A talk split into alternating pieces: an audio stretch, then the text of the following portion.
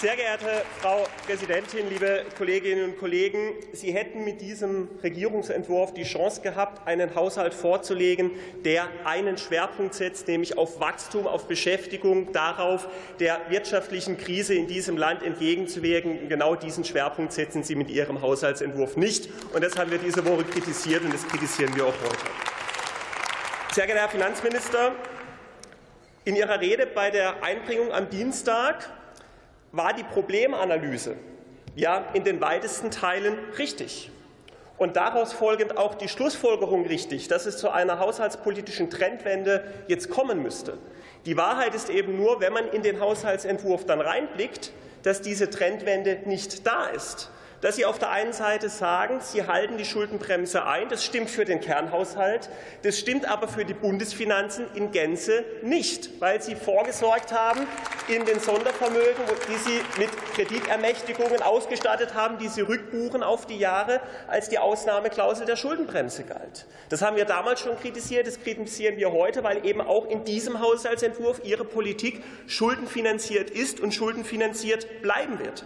Und da ist am Ende nicht die Frage, Frage der Zahl der Sondervermögen, sondern es ist in erster Linie die Frage des Volumens der Sondervermögen. Und diese Volumina der Sondervermögen sind nun mal in den letzten zwei Jahren massiv angestiegen, um Vorrat zu schaffen, um Politik durch Schulden und damit von kommenden Generationen finanzieren zu lassen.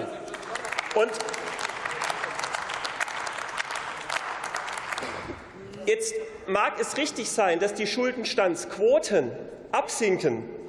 Das Problem, was auf den Bundeshaushalt in Zukunft allerdings zukommen wird, ist, dass ab spätestens 2027, wenn die Tilgungsverpflichtungen der Sondervermögen einsetzen, für alle kommenden Herausforderungen nach der aktuellen Wahlperiode wir im Bundeshaushalt massive Probleme bekommen werden, und zwar genau in der Zeit, wenn es darum gehen wird, aufgrund des demografischen Wandels beispielsweise die Sozialversicherung zu stabilisieren. Das ist eine Politik, die kommenden Generationen eine Hypothek hinterlässt.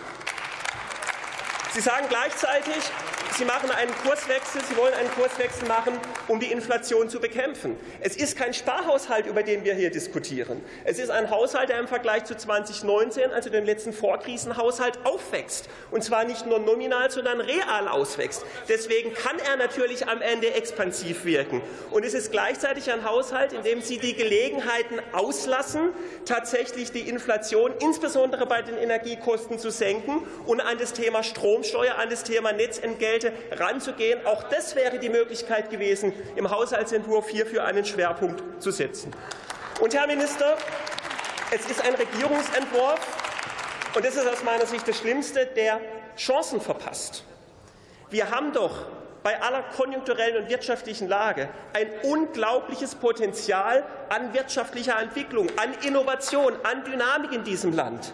Wir haben doch dieses Potenzial. Die Aufgabe dieses Haushaltsentwurfs wäre es, Rahmenbedingungen zu schaffen, die dieses Potenzial, und zwar nicht nur bei wenigen Großen, sondern in der Breite des Mittelstands, da wo die Innovationstreiber unserer Volkswirtschaft sitzen, da Bedingungen zu schaffen, haushalterische Bedingungen zu schaffen, die Investitionen anregen und die da einen Turbo in diese Dynamik reinbringen, anstatt sich mit Subventionen auf wenige große zu fokussieren.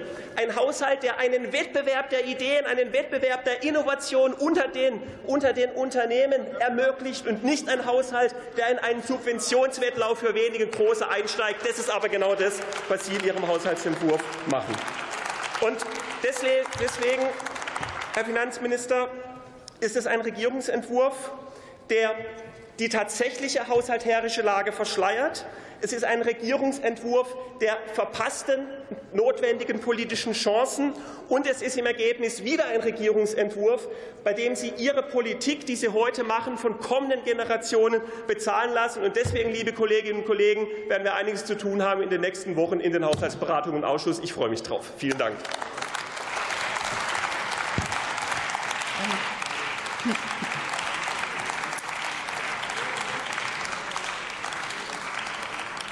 Und für die SPD-Fraktion hat das Wort Michael Tews.